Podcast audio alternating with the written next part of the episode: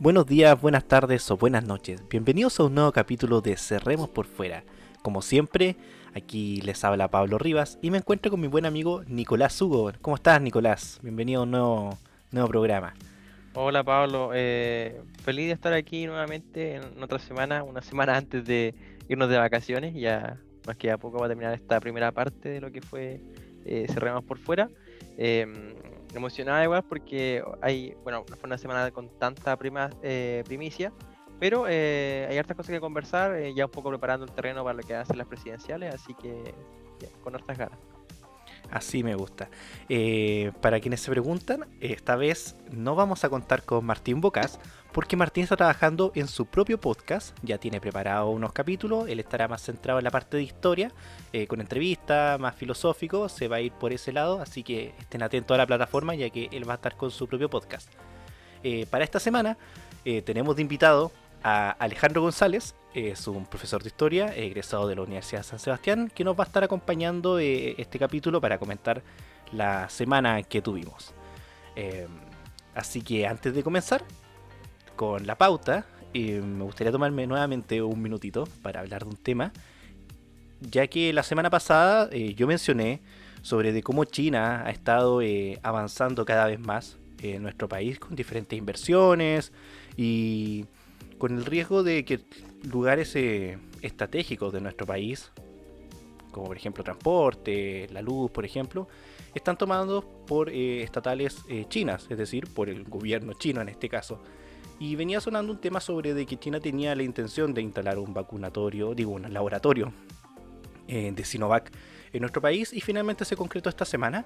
Pero además de eso se va a instalar un centro I+D de investigación y desarrollo en la región de Antofagasta, eh, que venía de mano con este proyecto.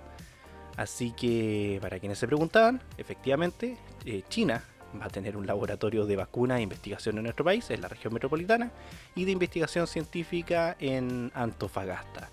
Así que yo me pregunto, para quienes querían que se invirtiera tanto en ciencia en nuestro país, ¿era realmente eso lo que necesitábamos? ¿Mano del Estado chino?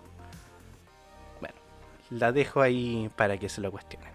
Bueno, así que ahora sí, vamos con, la pauta y voy a introducir a nuestro invitado. Alejandro, ¿cómo estás?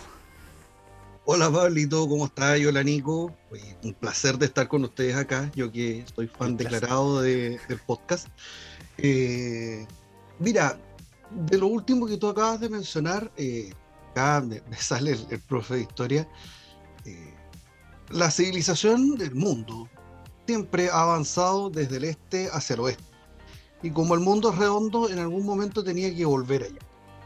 El centro del mundo hoy día está en el Pacífico y de a poco se va corriendo hacia China, hacia Japón, hacia Corea del Sur, Vietnam, que tiene una economía putísima.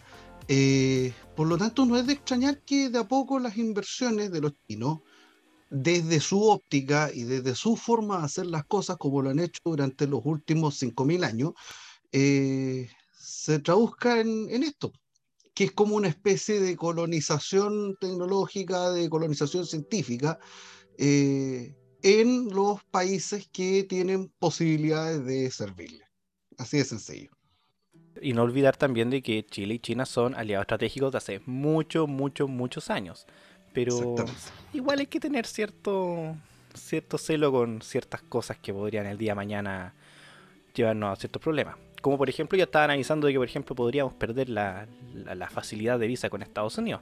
Pero eso harina otro costal. Bueno, vamos a, la pauta. ¿Qué tenemos hoy día? Partimos con un interesante debate que tuvimos el día lunes, unidad constituyente de cara a sus primarias. Pero ¿por qué tan irónico, Pablo? Porque sí me gusta, a ver, sí me gusta. Posteriormente eh, vamos a estar comentando sobre lo ocurrido en el barrio Las Tarrias respecto a los destrozos que hubo y los problemas que tuvo ahí Carabineros con, con la actual alcalde. Posteriormente vamos a comentar sobre algo que sucedió a mitad de semana, que fue el, eh, parte de la bancada o ex miembros de la bancada de RN que estaban pidiendo libertad de acción para esta de cara a las elecciones eh, presidenciales. Y por último, algo que viene recién saliendo del horno, que es el pacto del Partido Republicano con el, con el Partido Conservador Cristiano. Además de eso, vamos a estar comentando sobre eh, el posible candidato de la lista del pueblo y sobre eh, la ley que tiene actualmente el país en el cual los, las encuestas que tanto les gusta predecir candidatos estarían siendo atadas de mano o como dicen ellos, silenciados. Yo pensé que, iba a decir las encuestas que tanto le gustan a Nicolás Hugo. Eh, no quería decirlo, pero no te preocupes, yo, yo, traduzco el... amante de la encuesta aquí. Así que bueno, partamos con el tema del debate. Eh, ¿Quién le gustaría partir con.? Yo quiero hacer un comentario de algo que, que no mencioné acerca del laboratorio que va a implantar Sino acá. Yo creo que Mira, me encanta a mí cuando la economía del país crece, me encanta cuando se crean nuevos puestos de trabajo y creo que, que se haya abrir una planta de investigación y una planta para desarrollar vacunas, en especial en el contexto eh, de salud en el que nos encontramos en Chile, creo que es muy positivo. Me hubiera gustado tal vez que fuera Pfizer o alguna otra empresa de, otro lado del mundo, eh, podría ser, pero lo cierto es que es Sinovac la que decidió poner hoy su laboratorio aquí, ¿cierto? Y creo que en ese sentido nos tiene que alegrar el hecho de que seamos un país competitivo todavía y que se nos elija por sobre otra economía. Eh, creo que es también positivo porque la economía tiene que recuperarse, hay que recuperar empleo, hay que hacer algo y, esto nos ayuda de alguna, de, alguna u otra forma. Eh, nos va a dar prioridad también en el momento de recibir eh, vacunas, ¿cierto? es incómodo el hecho de que muchas de estas empresas chinas son finalmente controladas por el gobierno, sí es bastante incómodo, pero esa es una pelea eh, que es difícil eh, dar desde, desde Chile, ¿cierto? No, no, no, nos veo con la capacidad de geopolítica para cambiar un poco el, el sistema o el régimen chino. Eh, así que eso, acotar sobre la introducción y, y, eso, nada más. Bueno, Alejandro, te dejo con el. Muchas gracias, Nicolás. Alejandro, te dejo con el, con el, tema del, debate de que hubo el día lunes de unidad constituyente. ¿Ahí hubo debate? Sí, hubo debate. ¿Sabes lo que pasa? Es que, mira, eh, después de, lo que entre comillas nos habíamos acostumbrado, los últimos, los últimos debates de, de las primarias, tanto los debates de Chile Vamos como los de Apruebo Dignidad, eh, que incluso llevándolo a, a, número, eh, tuvieron unos ratings que, que, ya se los quisiera cualquier programa político. O sea, eh, uno marcó 14 puntos, el otro marcó 12, y el programa político más visto en Chile marca 4 o 5 promedio. Entonces, había un interés. Pero resulta que el debate de unidad constituyente pasó sin pena ni gloria. O sea, eh, al punto de que, de que los analistas, no sé, pues, del sector, PP Audi y otros, eh, así con un, esfuerzo de cariño supremo, dicen que van a participar alrededor de 300.000 personas. O sea, estamos hablando de un cuarto de lo que participó en la primaria de Chile Vamos, un sexto de lo que participó en la primera unidad constituyente. O sea, eh, la validez que va a tener eh, la, primaria unidad constituyente a los ojos de la ciudadanía, con 7 millones y medio de personas que ni siquiera votan, eh, yo creo que, deja harto que desear, digámoslo así para que sea más, más suave.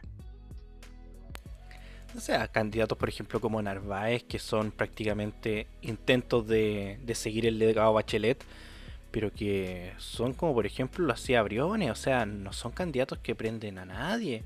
De hecho, el hecho de que, por ejemplo, sea prácticamente elegido a dedo desde afuera por la mismísima Bachelet, ya te da algo de, de poco peso entre el partido. O sea, el Partido Socialista prácticamente está amarrado de manos de llevarla como candidato. Por el hecho de que viene de la orden de, de, de, Bachelet prácticamente. Yo por lo menos lo veo así. Por otro lado tenemos a Maldonado que he estado mucho tiempo eh, eh, en, la, en, la, esfera política, compuestos desde Frey, si no me equivoco, pasando por Lago, incluso Bachelet, si es que no me equivoco. Eh, y por último tenemos, bueno, Janna Proboste, que debe ser la más, la más conocida actualmente, debido a que se le ha sacado harto en cara el tema de que mencionamos la semana pasada, del tema de los de esos fondos que se perdieron en el Ministerio de Educación y su destitución. Em, pero más que eso, eh, la verdad no se habla mucho. O sea, los programas eh, de gobierno de cada uno, eh, muchos iban en la misma línea. Bien de izquierda, obviamente, porque están ahí todos juntos, pero eso no, no, no, no, tampoco era como, o sea, si ya venía irrelevante el hecho de que se iba a hacer este debate, ya es, era irrelevante el hecho de que se iba a hacer, había un pacto y que iban a ser primaria, más irrelevante fue eh, los programas de gobierno, o sea, ni siquiera un meme vi, ni un meme bueno. ¿Sabes lo que pasa, Pablo? Es que eh, desde el momento en que no se logran poner de acuerdo, eh, esa, mítica jornada donde el pobre Carlos Maldonado lo dejaron sentado ahí en la cuneta afuera del CERVEL, eh, desde ese momento Unidad Constituyente pasó a ser irrelevante en el concierto político.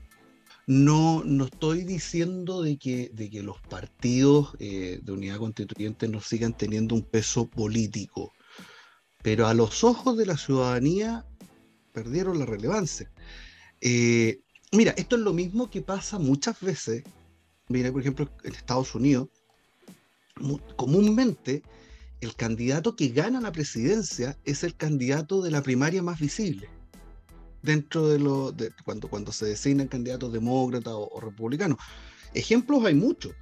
Eh, ¿Por qué? Porque eh, queda la imagen en el, en el inconsciente colectivo de eh, el triunfo. Y, las personas tenemos, todos, eh, la, tendencia a buscar eh, subirnos al carro a la victoria.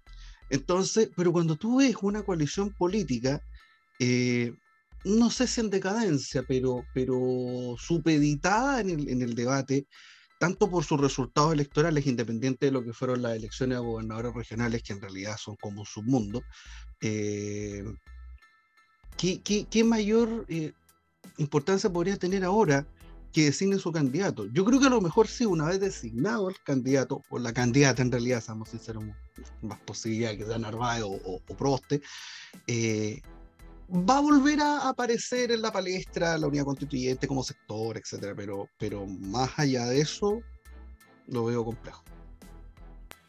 Oye, Nicolás, ¿con quién te arriesgas esta vez a decir qué pasa que sale electo de esta primaria?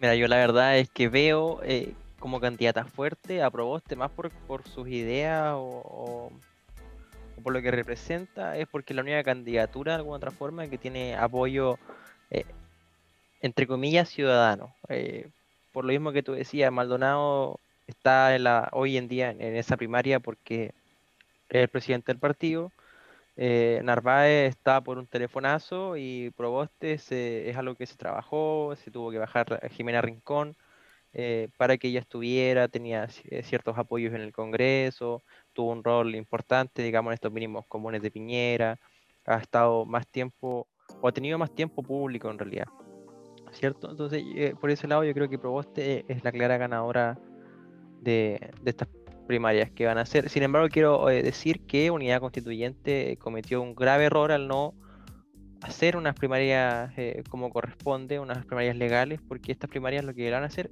no solamente van a destruir de alguna u otra forma a los candidatos, que ya lo han hecho, o sea, este, este último, este último debate fue nefasto, eh, Maldonado estuvo peleando con los candidatos más que otra cosa, a mí Maldonado me cae muy bien, lo encuentro muy chistoso. creo que ese comentario en, en por Twitter dignos de comediante a veces, em, pero creo que, su labor finalmente entorpece a, los demás candidatos y, creo yo que Narváez no tiene peso y, son las caras de unidad constituyente hoy día en realidad. Entonces creo que esto que están haciendo hoy les hace más daño. Hubiera sido mejor que se hubieran puesto de acuerdo, hubieran llevado a un candidato eh, a Yana Proboste que, que hacer estas primarias que están haciendo. ¿Y tú, Alejandro? Mira, yo curiosamente y al contrario de lo que, de lo que pasa actualmente en nuestras conversaciones en privado, eh, estoy de acuerdo con el Nico. ¿Y, ese, milagro? Ah, por eso se largó a llorar. Eh, yo creo que el, no, era container. Eh, lamentablemente, unidad constituyente de un tiempo a esta parte, post plebiscito de, de octubre, se ha venido dando un balazo en las patas tras otro. Y es impresionante, o sea, y, salimos de una para caer en la otra. Eh, vuelve a cometer, eh, que lo conversábamos de récord, el error que cometieron en el 2017 de eh, guiarse por las encuestas y eso hace que tenga que bajarse la, la Jimena Rincón, electa popularmente como candidata en pos de una candidatura que surge de las encuestas. Entonces, frente a eso, Es verdad. Yo creo que, que a, a las finales eh, Los partidos habían elegido sus candidatos ya, pues verdad, Sí. PPD, todo. Mm. Exacto, entonces, mira, yo creo que está en, este momento eh, Unidad Constituyente efectivamente es la tercera fuerza política del país, como coalición, y quizás la cuarta. Hay que ver, eh, yo, yo lo que creo aquí ah, es que la uni- unidad constituyente, si no logra capitalizar, podría quedar incluso en tercer lugar, porque yo creo que la candidatura de Parisi va a traer mucha más gente de lo que se espera. Ya obtuvo el 10% la primera vez que vino. A mí no me gusta Parisi, ya no, no lo quiero defender, pero creo yo que esa candidatura de centro, con ese eslogan que tiene de lo mejor de la izquierda, lo mejor de la derecha en un mundo, porque ese es como su eslogan, ¿cierto? Eh, tiene esta foto, eh, le pueden ayudar bastante a la candidatura presidencial. Si es que llegan a la papeleta también, eso es otra cosa. Claro, Y no olvidemos al Dr. File. Ya, no claro, olvidemos no hay que olvidarse del File. Dr. Feilman que, que- No nos olvidemos de. Eso meme. Eso meme. Ahora, Eh, ojo, que, ojo, que- ojo, que- ojo, ojo que ojo. con la cantidad de nombres que van a llegar a la papeleta, eh, la dispersión de votos que va a haber va a ser impresionante. Lo que pasa es que, a ver, haciendo un análisis mío en realidad, porque bueno, esto lo podemos hablar después, creo yo que el trabajo de unidad constituyente y de Proboste, porque va a ganar, eh, es llamar a la izquierda, más que al- a la centro izquierda. Es atraer los votos de Boric. Ese es su trabajo. Porque hacia el centro Sí. ya hay candidatos. En el centro está Sichel, que, bueno, relativamente pesado en el centro. Está Parisi, está Centro Unido y están todos estos candidatos que, digamos, quieren romper con el, el- este estatus que teníamos, ¿cierto? De eh, la alianza versus la, lo que fue alguna vez la concertación. Em, y creo yo ahí que eh, Jasna Proboste tiene que jugar más hacia la izquierda que hacia el centro, porque ese centro lo puede recuperar después en, la segunda vuelta, que, que va a llegar a la segunda vuelta, lo más probable. Y lo mismo hacia Sichel. Sichel yo creo que está fuerte en el centro y tiene que intentar capitalizar los votos que van a ir a José Antonio Castro. Ah, Queda todavía mucho eh, juego que hacer y, y- y- y ver lo, lo- lo que sucede finalmente. Y lo que yo también eh, veo de- de- desde mi asiento, digamos, es que la DC va a tomar posiciones radicales que no corresponden a lo que fue la DC histórica y se ha ido izquierdizando con el pasar del tiempo. Chaguán no, no podría decir yo a ciencia cierta que es de la centro izquierda tradicional que ya hemos tenido en el país. Chaguán, cha- ch- ¿cómo es? Sí, La, la, la DC ahí, siendo la DC, pues, guachín. No podemos Claro, más.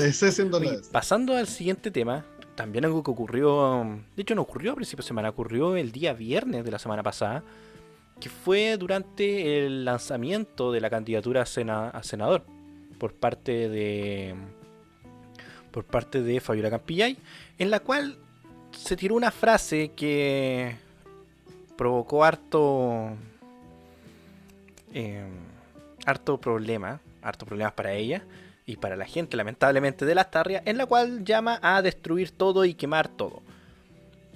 Algunos dicen de que no fue culpa de ella, yo digo que sí, porque el mismo eh, público objetivo o, el- o su, su- grupo de votantes, eh, y lo digo sin ningún problema, fueron a destruir eh, los locales que estaban abiertos en las Tarrias. Las terrazas, hicieron destrozos, la gente obviamente salió arrancando.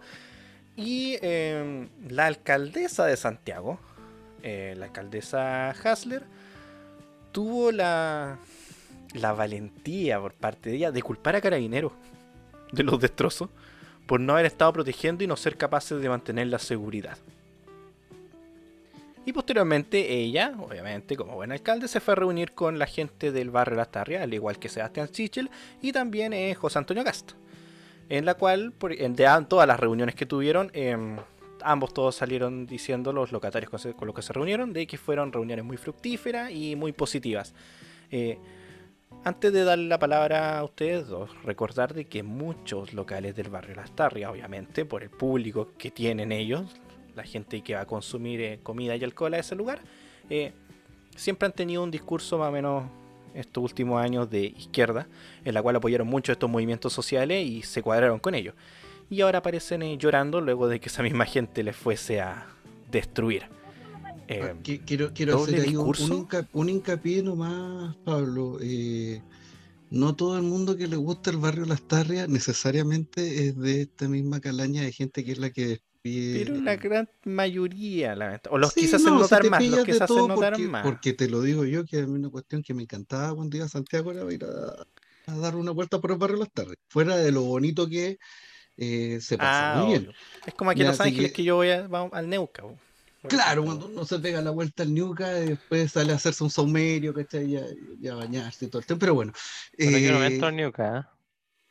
mira, No, es hasta que pa- la- ya, O en- o en Temuco, el perejil o hasta, el- hasta o pa- hasta Carlito. pa eso, hasta para eso, Nicolás Hugo está en el centro, ¿cachai? No va, no va al Ñuca pa- ya, no, está bien, me parece. Primero que todo, eh, recopilando un poco, em, culpar a carabineros de los destrozos y luego re- ir a reunirte con, él, con los locatarios a las tarrias. eh. No, pero ¿Qué? yo quiero volver a Campillay primero. eh, quiero hacer un comentario aquí. eh, impopular, nuevamente. eh, qué extraño esto. nunca pasa. Oh, qué sorpresa. El problema de, lo- de lo que dice Fabiola Campillay no es lo que dice finalmente, porque uno podría entenderlo de su posición de que ya no puede ver, ¿cierto? Es complejo perder la visión, más aún cuando pudo haber sido por un mal uso de, de- ¿cierto? de las armas de carabinero.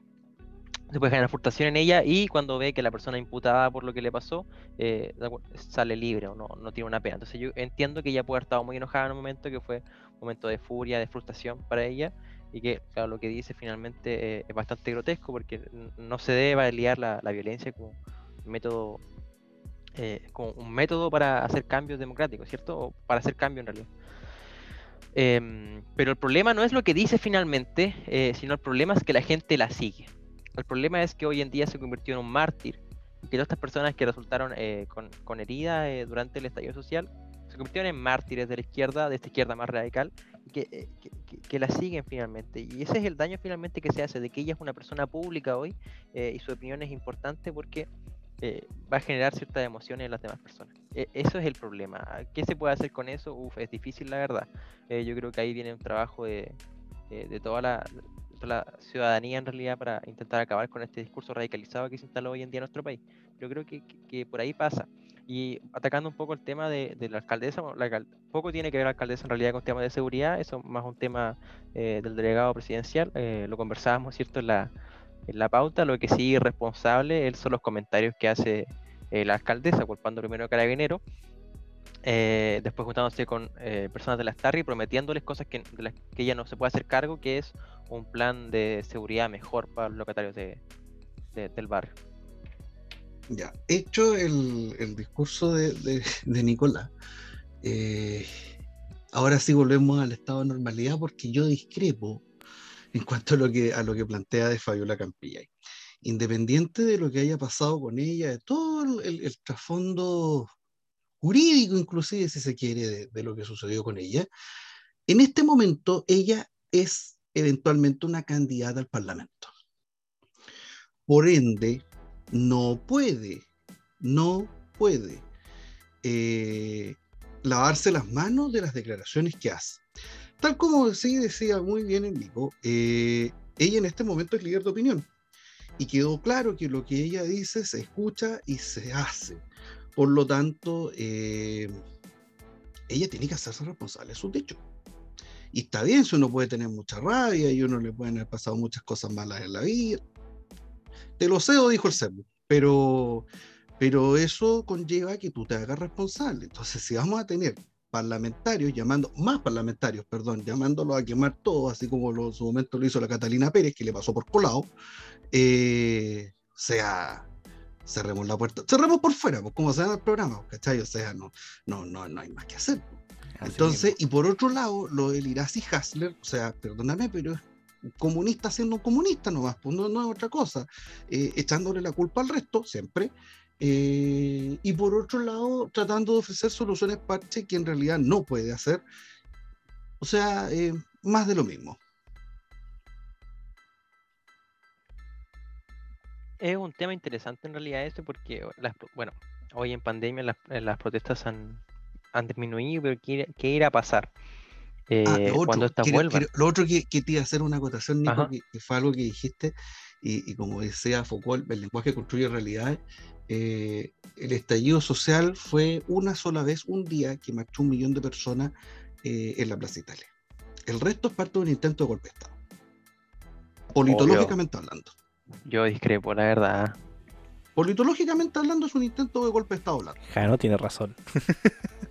sí, no, más, allá de una cuestión ideológica, no, es un, te lo digo politológicamente. Es un intento de golpe de Estado, un intento de golpe blando. Es como cuando pasó, mira, la, toma de la Bastilla también es un intento de golpe blando. ¿Entiendes? Es, es, prácticamente lo mismo. Pero ese fue mucho más violento terminaron decapitados personas en esa ocasión, gente presa que estaba en el poder. Pero más allá de los resultados es la intención. Por eso es un intento. Lo que pasa es que yo discrepo, yo discrepo de la intencionalidad que había en este. O sea, ¿tú crees que, no querían, tú, crees que no querían derribar el gobierno? No, yo creo que habían grupos, que, muchos grupos, eso creo, que no era un grupo uniforme. Y frente a la falta de organización que, existía. es que ahí es donde entra la diferencia, por eso yo creo que los muchos grupos fueron los que, como te digo, los que marcharon un solo día, que se juntó más de un millón de personas en la Plaza Italia. Eso fue el estallido social, eso fue la multiplicidad de grupos. El resto ha sido una acción coordinada. Eso hay que entenderlo como tal y, seguir diciendo lo contrario, seguir eh, utilizando el lenguaje que utilizan ellos mismos, eh, es simplemente justificar lo injustificable. La verdad yo, yo sigo en, mi posición. Ah, estoy dispuesto a reflexionar acerca de ella, pero yo insisto en que no, no fue... había un grupo organizado, estoy muy de acuerdo con eso. Había un grupo organizado, grupos violentos organizados, que la primera línea es, muestra de ello. Em, pero creo que había mucha gente que simplemente está descontenta. Creo que es, eso es lo que pasa y, lo conversábamos en algún momento, creo que fue cuando vino eh, Norambuena o cuando vino Rego, no estoy seguro, de que eh, la, democracia cristiana, la concertación y, lo que hoy en día Chile vamos, eh, traspasamos muy poco el crecimiento económico del país con, con, la, con la población y eso se vio reflejado hoy día y se ve reflejado todavía en las distintas realidades que, tenemos aquí. Yo cruzo una avenida aquí en Los Ángeles y, y llego a una población, eh, una avenida que está muy cerca de mi casa por lo demás y es ir a otro país, a un país, eh, no sé, podría ser Ecuador o alguno de los otro, otro país latinoamericano con una realidad completamente distinta. Y creo que ahí fue lo que yo, estoy de, yo, yo, estoy de acuerdo, pero creo que en Chile, y, cómo medirlo esto es con cómo se afecta el coeficiente Gini después de la repartición de impuestos, que una medición que a mí me gusta, el coeficiente Gini, que cierto estaba muchas veces se ha criticado, pero este muestra que la realidad del cambio después de las transferencias del Estado eh,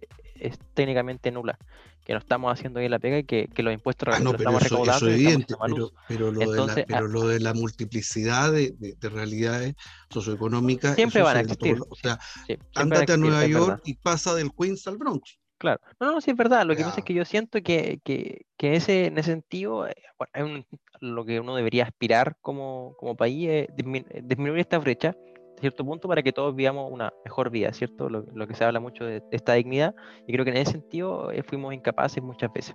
Lo que, bueno, eh, Mario Desbordes reconoce como una derecha social. Es que, y... se mezcla, es que donde se mezcla el ser y el deber ser por mí. El, el, el, deber ser es súper lindo, siempre suena espectacular y es lo que todos queremos de alguna u otra manera. Yo creo que trato de repente, de vez en cuando, de pensar que la humanidad es buena y, y que todos apuntamos lo mismo, después me doy cuenta que no es así, pero cada cierto tiempo lo pierdo. Pero al final eh, el ser, como se dan las cosas, nunca o muy pocas veces se condice con el Claro, no, no, sí, no puedo estar eh, no, no puedo no estar de acuerdo contigo. El, problema es que yo creo que, que, en Chile en particular hicimos ese trabajo muy mal, siendo un país que estuvo tan cerca de ser un país desarrollado, eh, cierto, con las condiciones que, que, que, le llamamos hoy país desarrollado, pero ser un país casi de la elite mundial, ¿cierto? Eh, estuvimos tan cerca de eso, hicimos una pega tan mal. Eh, a eso es lo que yo voy. Y creo que eso es lo que muestra el descontento del estadio social que, y, la cantidad de casos de corrupción que lo llevaron también. O sea, corrupción en, en los partidos políticos, corrupción en las Fuerzas Armadas, eh, corrupción en las empresas estatales, uff, corrupción por todos lados y, todavía existen casos, eh, que, bueno, que son casos emblemáticos porque son eh, de, robos millonarios, ¿cierto? Pero todavía pasa, entonces, desde ese sentido yo creo que eso es lo que motiva esta estallido social y, y, es lo que, bueno, generó a todos estos mártires que hoy en día son líderes de opinión y que hay que respetar, bueno, entre grandes comillas. Pero sí, Respetar. porque Mira, acuérdate, como dice la grande, doctora Polo, grande como dice la comillas. doctora Polo, respeta para que te respeten. Exactamente. Hablando de respeto, eh, Respetemos el tiempo. respetemos el tiempo. Vamos a hacer una pequeña pausa para seguir con el otro tema, donde también vamos a hablar de respeto y vamos a hablar sobre eh, la bancada de RN y lo que está pasando de cara a primarias con el Partido Republicano. Así que nos vamos a pegar una pequeñita pausa y volvemos al tiro. En Cerremos por Fuera les traeremos cada semana un resumen de lo más destacado de nuestra política nacional. Además, contaremos siempre con destacados invitados, tanto de la esfera política como en áreas de historia, economía o filosofía. Así que no se pierdan, cada semana Cerremos por Fuera para la plataforma Textera Domini en Spotify. Bueno, y estamos de vuelta para la segunda parte y final de, de este capítulo. Eh, como le había adelantado, eh, vamos a hablar sobre lo ocurrido esta semana por parte de la bancada de RN y miembros, ex miembros de la bancada de RN, donde pidieron libertad de acción de cara a las presidenciales, específicamente quienes apoyan abiertamente a José Antonio Cast, al Partido Republicano. Eh, hubo hartas críticas debido a que días anteriores hubo una, una reunión, una asamblea, bueno, reunión general, asamblea general en RN, no sé cómo le llaman, donde se mencionó este tema y había, se había dicho de que no había libertad de acción. Y durante la semana, este grupo de cuatro o cinco parlamentarios, si no me equivoco, eh, salió pidiendo de que hubiese esta libertad para actuar debido a que estos eh, diputados no. No, concuerdan con las ideas que se están llevando actualmente en, en Renovación Nacional.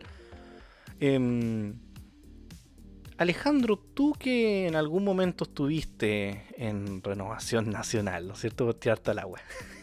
Sí, eso decir que a mí este, este tema me toca, me toca de cerca porque estuve en Renovación Nacional y ahora estoy en el Partido Republicano. Entonces estoy como. un- Exactamente. Bueno, ¿Cómo, mira. ¿cómo lo ves tú? Dame, dame tu, tu visión sobre el tema para Primero, eh, hacerte una pequeña rectificación nomás, Pablo, que efectivamente eh, son siete diputados, de los cuales dos renunciaron a la militancia, pero siguen perteneciendo a la bancada de Renovación Nacional, que son Cristóbal Rutico Echea y, y Harry Jurgensen. Eh, a ver, yo, yo aquí tengo un- un- un- una, una especie de contradicción vital, dijo Igi, eh, con el tema de la libertad de acción.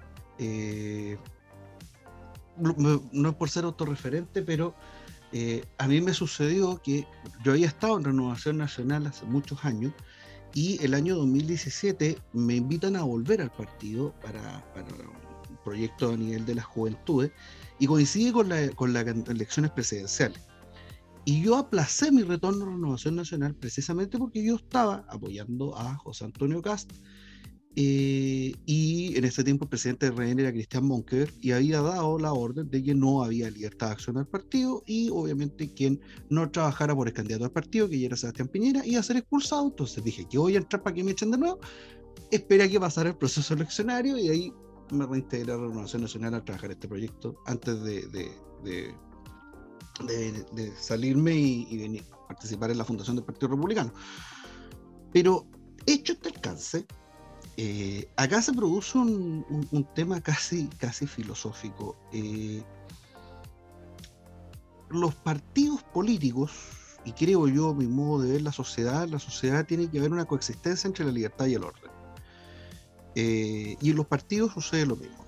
Ahora, ¿cuándo aplicamos esa libertad y cuándo aplicamos el orden? Porque la verdad de las cosas es que yo veo que los partidos aplican, creo que en un tema electoral se podría aplicar la libertad de acción y en materias legislativas debería aplicarse el orden. Y resulta que partidos como Renovación Nacional lo hacen al revés.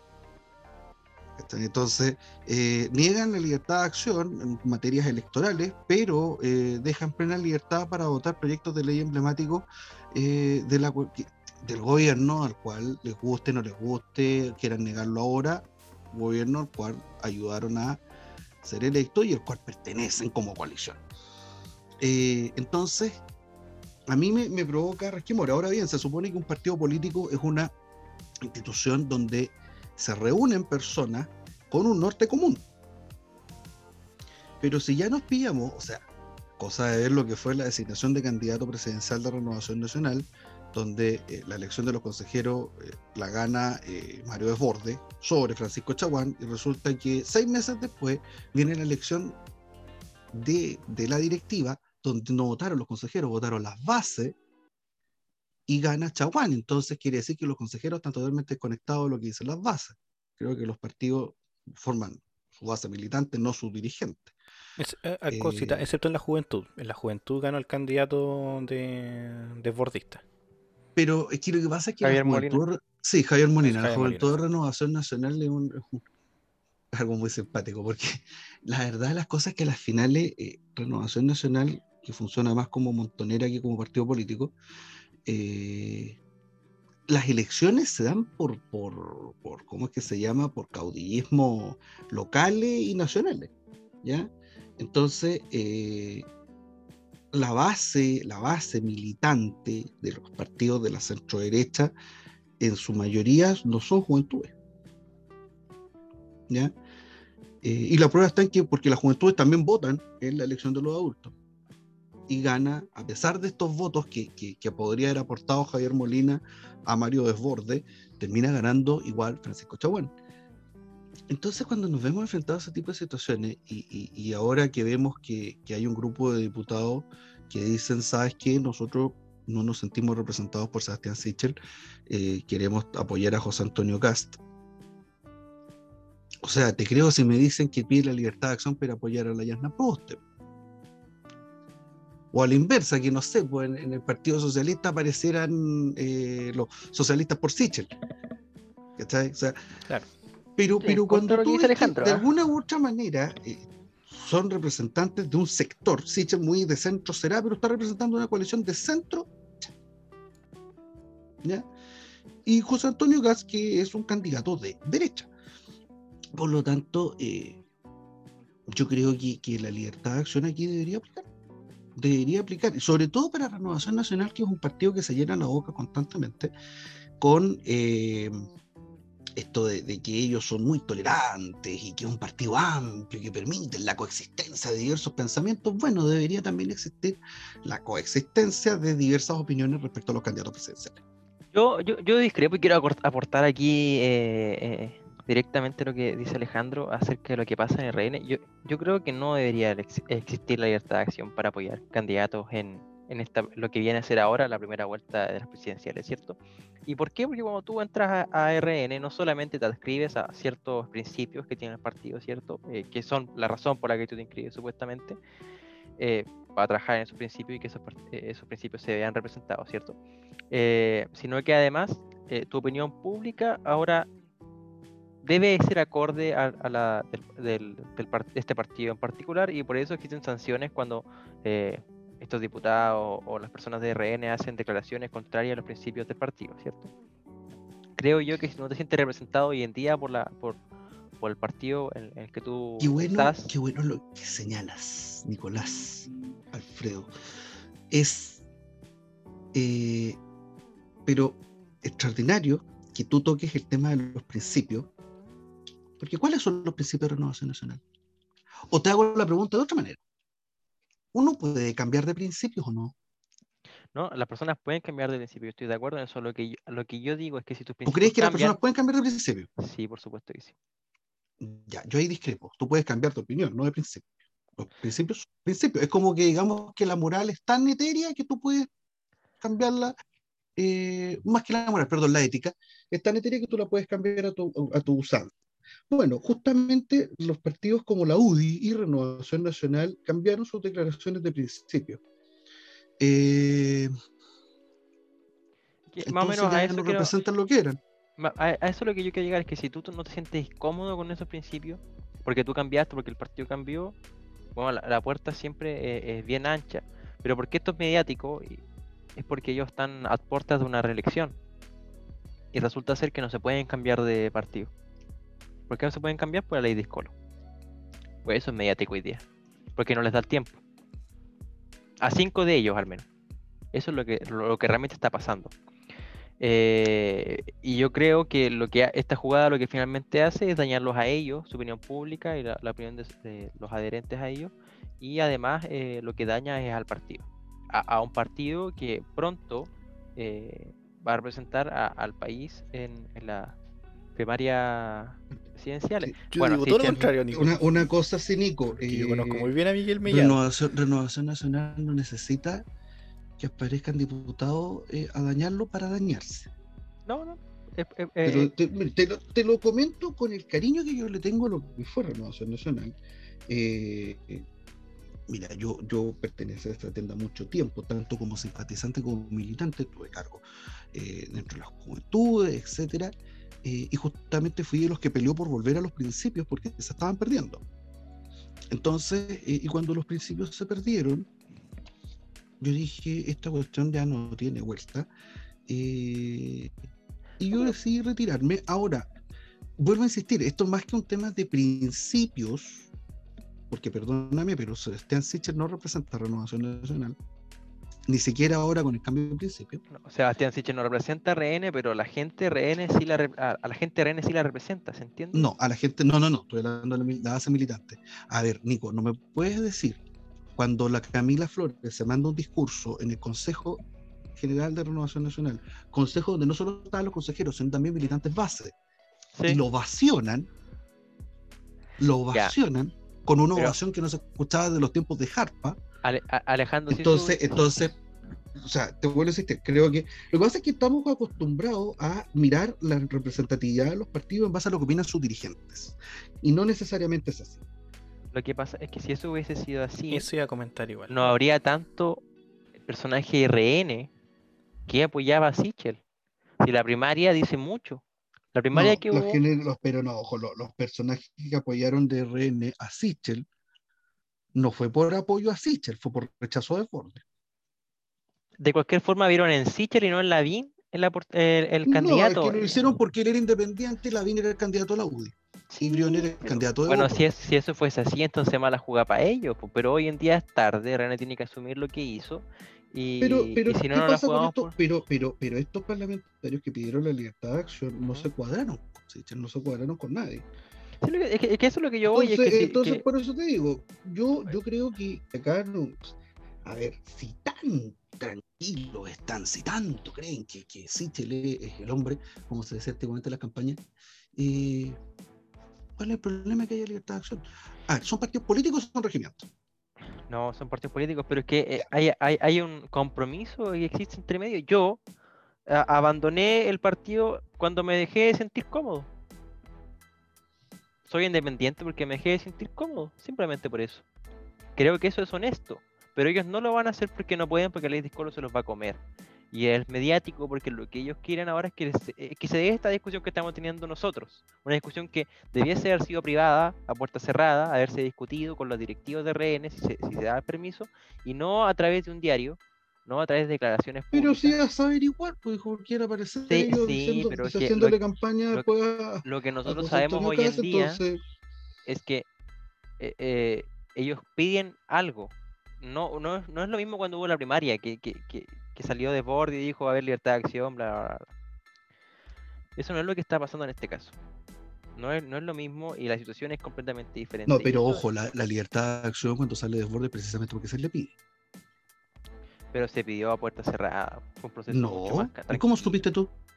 Ah, no, to- obviamente todos lo sabemos, pero no, no se Ya, da pues, esto. entonces no es lo la- mismo. exactamente, la- es lo La, declaración se dio y todavía no hay respuesta. Y todavía genera incomodidad, de hecho. Obvio que genera incomodidad porque debería haber una respuesta inmediata. Sí, no, punto. Chicos, Independiente de las donde- opiniones que uno pueda tener. Ahora que hablamos de respuesta, donde sí ha habido respuesta, es lo que está, acaba de hacer y que está calentito recién, es el pacto entre el Partido Republicano y el Partido Conservador Cristiano, bajo el nombre de Frente Social Cristiano, pero que van a ir de cara para el tema de las parlamentarias, algo que de hecho yo considero mucho o tan importante como las presidenciales y que se habla poco. Especialmente por De hecho, con creo la que va a ser más fuerza importante que la presidencia. Exacto, por la fuerza que ha demostrado estos últimos años eh, que tiene el Parlamento sobre las decisiones o sobre lo que quiere el programa de gobierno del presidente que sea.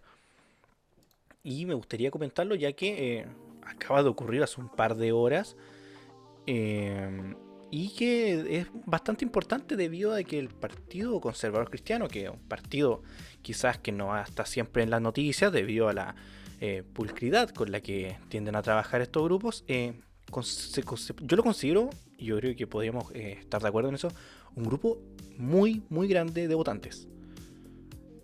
Yo creo que, Jano, tú que obviamente como buen eh, conocer de la historia, yo creo que me puede ayudar con eso, eh, debido a la relevancia que ha tenido especialmente estas últimas décadas o estas últimas elecciones, eh, los votantes cristianos, o en este caso, no sé, específicamente los votantes evangélicos, que tienden a ser muy unidos en cuanto a quién elegir. Sí, fíjate que ahí hay una, hay una tendencia clara de los votantes del mundo evangélico por programas de corte más bien conservador, más allá de la diferencia entre derechas e izquierdas. ¿ya? Eh, y, en el caso de Chile, como bien tú señalas, mi querido Pablo, eh, es un voto bien disciplinado. O sea, sin ir más lejos, una comuna que tiene un alto porcentaje de población evangélica, o población protestante, mejor dicho, es Lota. Y resulta que Lota fue por décadas un bastión del Partido Comunista y en la última elección presidencial la primera mayoría la saca Sebastián Piñera y la segunda la saca José Antonio Cast con el voto del mundo evangélico. Entonces, eh, el, Partido Conservador Cristiano es un partido que partió calladito, partió piolita y empezó a tomar una fuerza muy underground, pero empezó a expandirse de manera impresionante. Por lo tanto, la fuerza que puede generar dentro del mundo conservador, más allá, insisto, de las posiciones eh, en el espectro, eh, es bastante, bastante potente. Eh, hay que ponerlo hay que ponerle ojo a, a, cómo justamente el mundo cristiano, tanto cristiano católico como cristiano evangélico, pudiese a lo mejor encontrar ahí un referente y pudiese eh, trastocar y darle la pata al tablero en lo que hemos visto hasta ahora. No hay que olvidarse, y yo siempre lo he conversado con ustedes, que en política una semana es mucho tiempo. No sé qué pensará el Nico, probablemente va a estar en contra de lo que estoy diciendo. No, no, yo creo que No es que me quiera poner en parcha antelería, pero, pero es como una tónica nuestra amistad. Yo creo que esta es una buena manera para el Partido Republicano, en realidad lo, asienta en este bloque más conservador que tiene. Lo único que, creo yo es que es un poco incoherente con las figuras que va a llevar al Parlamento en, noviembre, pero es una buena jugada desde el punto de vista de, los principios que tanto hablábamos hace un rato atrás. ¿ah? ¿Por qué, crees tú que es incoherente? No, porque tienen, llevan candidatos que son eh, del corte un poco más liberal, creo que están los Kaiser, están entre medio, el mismo Gonzalo La Carrera también, eh, dista mucho de un conservador tradicional, eh, eh también Edward a veces tiene posiciones un poco que fluctúan entre este conservadorismo y, y, este liberalismo, ¿cierto? Eh, la gente que quiso formar el Partido Liberal Libertario eh, se encuentra hoy día dentro del Partido Republicano. Entonces, creo yo que es un poco eh, incoherente esta unión del Partido Conservador Cristiano con el Partido Republicano frente a las bases que existen en el partido, pero fuera de las bases, las directivas, sigue esta línea más conservadora y creo que en ese sentido es bueno la unión. Ahora, ¿sabes tú que hay un punto que, no lo conversamos tampoco en, la reunión de pauta y, que viene ahora al caso? Eh, las posturas políticas en Chile y todo lo que va a ser la, pugna, tanto presidencial como parlamentaria, no, a pesar de lo diverso, a pesar del, abanico del arcoíris de, de, posiciones que hay, se va a reducir creo yo, y, después si me equivoco me, lo sacan en cara, yo creo que se va a reducir a la lucha, como fue en España, entre eh, libertad o socialismo. Y bajo esas banderas de la libertad, creo que incluso las posturas conservadoras y las posturas liberales coexisten teniendo el socialismo como enemigo común. Sí, uso la palabra enemigo eh, al propio, por si acaso. Sí, eh, yo, yo, a ver, yo creo que a nivel mundial, en, la geofra, digamos, eh, esta discusión que tenemos hoy en día en nuestro país eh, ya, ya no existe. ¿ah? Creo yo hoy día que son liberales de, todo tipo contra no liberales un poco más nacionalistas, un poco más que abogan por sistemas más autoritarios. Creo que esa es la discusión del mundo hoy, pero creo que en, Latinoamérica siempre estamos un paso más atrás. claro, la discusión todavía es socialismo contra, contra liberales y, y los Ahora, conservadores ojo ahí que- somos ojo que- amigos. Eh, los li- liberales de todo tipo, eh, esto es como cuando uno decía Trosco mata a Trosco, liberal mata a liberal, guachito. Libertario Lo mata hemos libertario. visto, lo hemos visto, pero puta. Es que yo ahí rescato, por ejemplo, en Francia, eh, Macron. Macron, claro, es un liberal a la francesa, pero es, un- es una Sí, posición pero por, pero liberal por ejemplo, de sí, izquierda pero, y de derecha. por eso, y, y se, y se sacan los ojos cada vez que pueden. Sí, pero En ahora en muy a la francesa eso, muy a la francesa. muy a la francesa. En las elecciones regionales que hubo el mes pasado, eh, como, como en, en Francia tiene un sistema parecido al que tiene en Argentina, eso de que las coaliciones nacionales pueden variar en, eh, en las regiones, en los departamentos.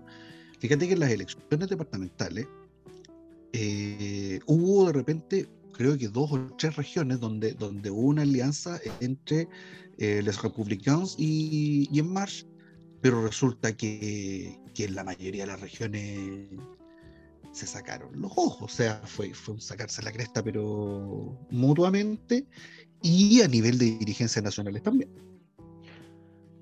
Pero de alguna u otra forma coexisten, eso es lo que quiero llegar, que, esa es la discusión hoy en día en el mundo, o sea, el socialismo como lo conocemos nosotros ha, ido desapareciendo un poco y, y, y en parte por este fenómeno hoy en día, bueno, Alemania hoy día lo... ¿Cómo, se llaman estos verdes? Em, Los verdes. bueno, sí, los verdes, eh, que es- eh, tie- tienen otro nombre, pero bueno, los verdes son... De, ah, eh, Green. podrían ser eh, la segunda fuerza política en, en- en Alemania ahora que Merkel no está. Entonces, creo que la discusión hoy en, en el mundo. Ahora, acuérdate que también hace, hace cuánto, un par de años atrás, Alternative für Deutschland podía también haberse transformado en la segunda fuerza política de Alemania y al final se desinfló. Y tenemos Sí, al frente, en, en- en Francia, al Frente Nacional, eh, está tomando una, tuvo un bajón ahora en las elecciones, pero sigue manteniéndose arriba. O sea, es que es- eso es lo Eh, que, que- que- la discusión entre eh, liberalismo socialismo, y, y socialismo hoy en día eh, en, en Europa es no es, la, no es la pelea que está dando hoy día. por eso es que no hablé de liberalismo, hablé de libertad, Sí, no eh, es lo es- mismo. No todo liberal es partidario de libertad, ojo con eso. Y te puedo sacar de ejemplo para tirar a la chucha. puede ser que por ahí. Bajo las vaya- banderas del liberalismo se han escondido un montón de dictaduras a lo largo de la historia del mundo. Bueno, cuando hablamos de libertad también eh, a veces suele ser eh, un término no, no rígido, ¿ah?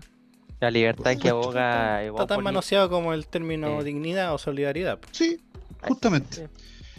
Claro, lo- aquí tenéis que mejor ejemplo. Hoy día cuando hablamos de socialismo, nos olvidamos los socialistas utópicos, que si tú miras los pensamientos de los socialistas utópicos eran mucho más cercanos a lo que hoy día políticamente llamamos la derecha que la izquierda. Pero si hoy día tú hablas de socialismo, automáticamente piensas de la izquierda.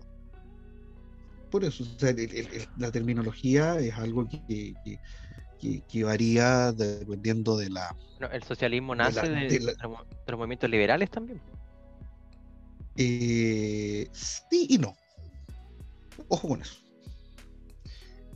Oigan, chicos, Ahí- ahí. para, para ir eh, en, en honor al tiempo, antes Sí, de que tiempo, antes vayamos cerrando, em, también, también salió del horno, literalmente, hace un par de, bueno, hace un par de horitas ya, em, candidato a la lista al pueblo, ahí parece que está decidido. O sea, según el Twitter de la lista del pueblo, no, pero todo el mundo lo andaba ya comentando, que sería eh, don, don, don, don, don, Cristian Cuevas.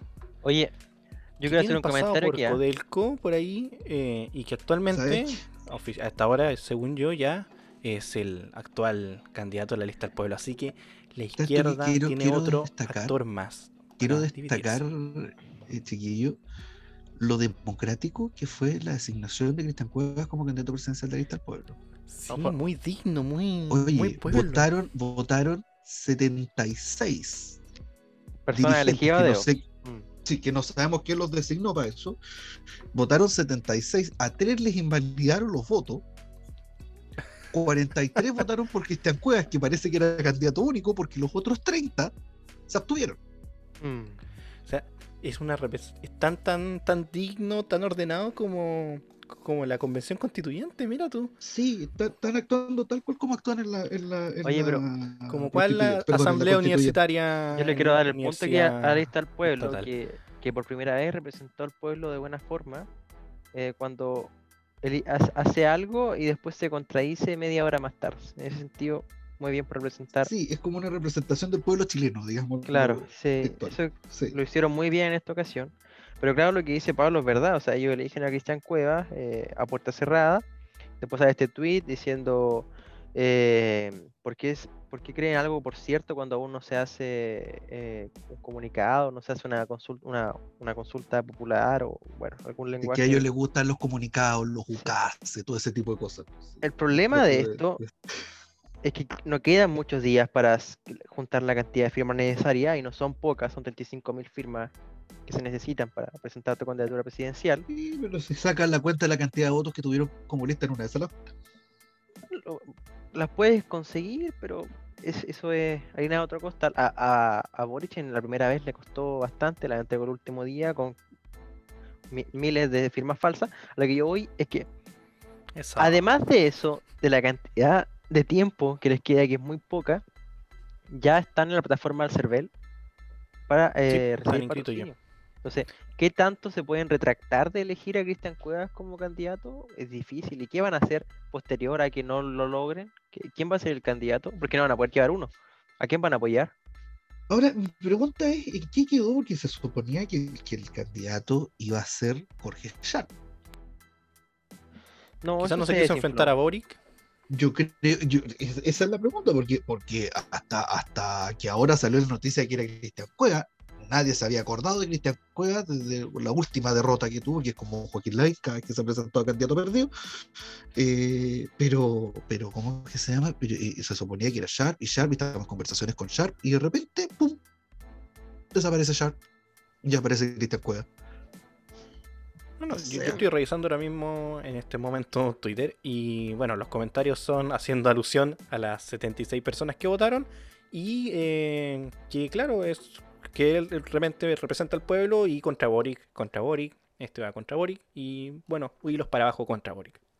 Así que el votante medio progre, eh, intento de pueble, eh, se va a dividir ahí. Y bueno, respecto a la firma Nicolás, de las Y tú sabes 35.000 que, como dicen, ante la, ante la duda obstante. Exactamente, y bueno, de esos 76 hartos se obtuvieron. Le faltan 34.924 votos de aquí hasta que se eh, termine el plazo. Así que, bueno, veamos cuántas eh, firmas eh, apoyando a las ballenas vamos a ver en estas semanas en nuestro centro de nuestra ciudad. Sí, cuidado con Greenpeace y... Sí, exactamente, cuidado con Greenpeace. Me importa, me, me da lo mismo lo que diga Greenpeace, pero sí, yo, yo, yo doy fe de que esos tipos efectivamente sirven para juntar votos para partidos políticos y a una amiga en Temuco le pasó en estas últimas elecciones. Así Te que cuento, te no cuento, te cuento que historia no. a propósito de eso. Cuéntame la historia yo para, ir cerrando, salvé- Janito. sí, para ir cerrando y a propósito de lo mismo, yo me salvé de ser militante del PRO. ¿Qué? ¿Cómo? Yo me salvé de ser militante del PRO por pura cueva. A propósito de Cristian Cueva. ¿Cómo fue tu Eh, historia? Porque resulta que eh, justamente yo firmé por cuando acá en Los Ángeles estaban con el tema de los arbolitos de la plaza y los estacionamientos subterráneos. Eran los arbolitos de la plaza, debo reconocerlo, no me importaba mucho, pero sí me interesaba el tema de que no se hicieran los estacionamientos subterráneos en la plaza de armas y firmé. Con tan buena suerte que yo en ese tiempo ya era militante de Renovación Nacional, por lo tanto, cuando trataron de ingresar mi firma como militante del PRO, les aparecía que yo ya era militante de otro partido. En Chile la doble militancia es ilegal y por eso me salvé de ser militante del PRO. Mira tú. Lamentablemente hay 35.000 personas yo creo que a lo largo del país que no han tenido esa suerte. Exactamente. Mínimo 35. Pero, pero para que la gente tenga cuidado, no firme las cosas que, que, que- que hay en la calle, a menos de que sepa exactamente de qué se trata. Y la utilización de las firmas, a veces hasta la interna de los partidos te pueden robar una firma. No puedo decir nada más de lo que acabo de decir, pero Pero bueno. Así nomás. Chicos, para ir cerrando, eh, les quiero pedir una última palabra, un minutito cortito para resumir, yo creo que resumir la semana, ¿cómo la, cómo la definirían? yo no quiero resumir, eh, bueno, quiero resumir la semana hablando de la lista del pueblo, que creo que es un efecto importante, pero eh, tal vez no, no, resume finalmente los acontecimientos de esta semana, pero lo que quiero decir es que la lista del pueblo nos demuestra día a día eh, cómo actúan como un partido cada vez más, cómo se articulan como un partido, cómo generan orgánicas de partido, cómo hacen bancadas como partido, y, y finalmente lo que ellos están escapando, lo que ellos intentan hacer es, eh, no regularse bajo las leyes. Imagino que eso lo interpretarán ellos, regularse bajo las leyes, legislaciones actuales, es venderse al sistema. Eh, un poco el discurso que tuvo Boric en, un principio, pero finalmente esto no los vaya a ninguna parte, han ido perdiendo adhesión, y si no capitalizan rápido hoy eh, este fenómeno que son, van a desaparecer y se van a olvidarse antes de que llegue noviembre, de hecho, y lo más probable es que sin candidato presidencial desaparezcan como muchas otras cosas más. Han desaparecido en, la política chilena, ¿cierto? Eh, Alejandro Navarro, quien es Alejandro Navarro hoy día. Y, Senador por la región de Biobío, todavía. Mm, sí, todavía. todavía, pero... Entonces, eso, eso un poco, finalmente. Yo, yo creo que los partidos son, nos hacen bien, le hacen bien a la democracia. Eh, bueno, habrá cosas que discutir acerca de ellos, pero eh, sin merecer mi, respeto por las declaraciones que han hecho a por este último tiempo, creo que serían un buen contendor eh, político si, si, se regularan, si se regulasen eh, bajo la. Que, es que someterse a las leyes, eh, Nico, les mata el discurso. No, por supuesto, pero creo que podrían aportar, si de verdad su intención es aportar, que, lo hagan bajo las normas de la ley. Ah, hoy, día no sabemos cómo se financian tampoco. Que ese es el tema, tocaba de decirlo. Si de verdad su intención es aportar, aportarían. Bueno. No sabes lo triste que me pone Nicolás el dicho de que desapareciera la lista del pueblo. Me pone muy triste. me pone muy triste. No, se viera esto. No, no quiero llorar porque. Viva la probabilidad. Es triste como que desapareciera Gino Lorenzeni, así de triste. Sí, claro, es como lo mismo que desaparezca Gino Lorenzeni. Pero es que él es, diferente, estafaba gente. Ay, la lista del pueblo no estafó gente. ¿no? Se presentaron como independientes y por eso la gente votó por ellos. Mira la asamblea que Pueden ser mentirosos, pero no juegan con los ahorros previsionales de las personas. Ya Alejandro. ¿Cómo que no te los quieren expropiar? Sí, es verdad. ¿Veis, Nicolás?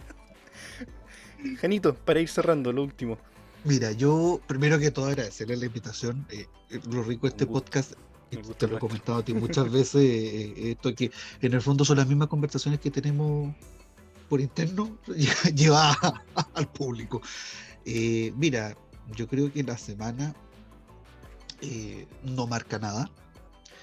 Como dije delante, en política una semana es mucho tiempo y, lo que podemos ver de aquí a fin de año a lo mejor es un panorama 180 grados distinto a lo que estamos viendo hoy día, pero así como se ve la cosa hoy día, creo que no pudieron haber elegido un mejor nombre para el podcast.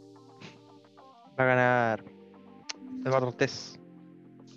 Sí, creo que que, fue, fue una premonición. Creo que fueron visionarios colocando este nombre. Es, es, eso es, mi fatalista, pero mira. No, no es ser fatalista. Mira, tú sabes, tú sabes que entre nuestro grupo de amigos a mí me dicen el destructor de sueños porque tiendo a mirar las cosas un poco más realistas. Por algo es, por algo. Eh, por algo es. ¿Qué quieres que te diga? Yo no veo como pero las peleas se dan hasta el final. Quiero hacer público que yo voy a votar por Parisi porque dijo que hace una selección gamer. No sé cómo lo va a hacer, pero. Oye, sí, interesante. La, la, la, la, selección gamer ahí para los Juegos Olímpicos. Para los Juegos Olímpicos, así que. Exactamente. Solo por eso. Chicos. Dime, Nicolás, antes que te. Antes no, solo, solo, por eso tiene eh, mi voto. en el corazón, ¿eh? porque la papeleta ya ha hecho pública mi. ¿Cachai, ¿Cachai, o no? O sea, ¿qué, centro? no, es que, es que el Nico hace evoluciones. Yo no, no es que te voy a echar al agua, pero, es una broma. Oye, es una broma. Recorrido, es una broma. recorrido el péndulo completo. es una broma. Va a ser mañana campaña por Dr. File y después por, uh, por Artes. También interesante la idea de los 13 meses. ¿eh? Podría votar por Dr. File por ver eso te doy un consejo cuando vayas ese día, tira una línea larga para abajo y votas por todo. Exactamente. Creo que es lo más mucho. que todos Pero te representan en algo. No sería chistoso tener 13 meses, Alejandro. El único país en el mundo con 13 meses. Bueno, los franceses fueron el único país del mundo con un calendario distinto y no les sirvió absolutamente de nada. no sirve nada, pero chistoso para la talla. Claro. Hasta Pa- remoto, pa- claro. pa documentar, Des- pa despide curiosidad. esta wea. Es que Y le eso dio un sí. deba- ya, ya que hay un, deba- Vayamos un debate cerrando por fuera, cabrón. Vayamos cerrando por fuera, no, ya no, nada Ya, más que chicos. decir. Ahora sí que sí. Muchísimas gracias a la gente que nos escucha. eh, estén atentos a la plataforma de Extera Domini. Van a estar subiendo su- próximamente más podcasts. Eh, Martín Bocas en su propio podcast. Vamos a tener prontamente un- otro podcast igual relacionado con la historia y la filosofía igual. Así que muchísimas gracias por escucharnos y nos vemos la otra semana. Hasta pronto, que estén muy bien. Las opiniones vertidas en este programa son de exclusiva responsabilidad de quienes las emiten y no representan necesariamente el pensamiento de la plataforma Dextera Domini.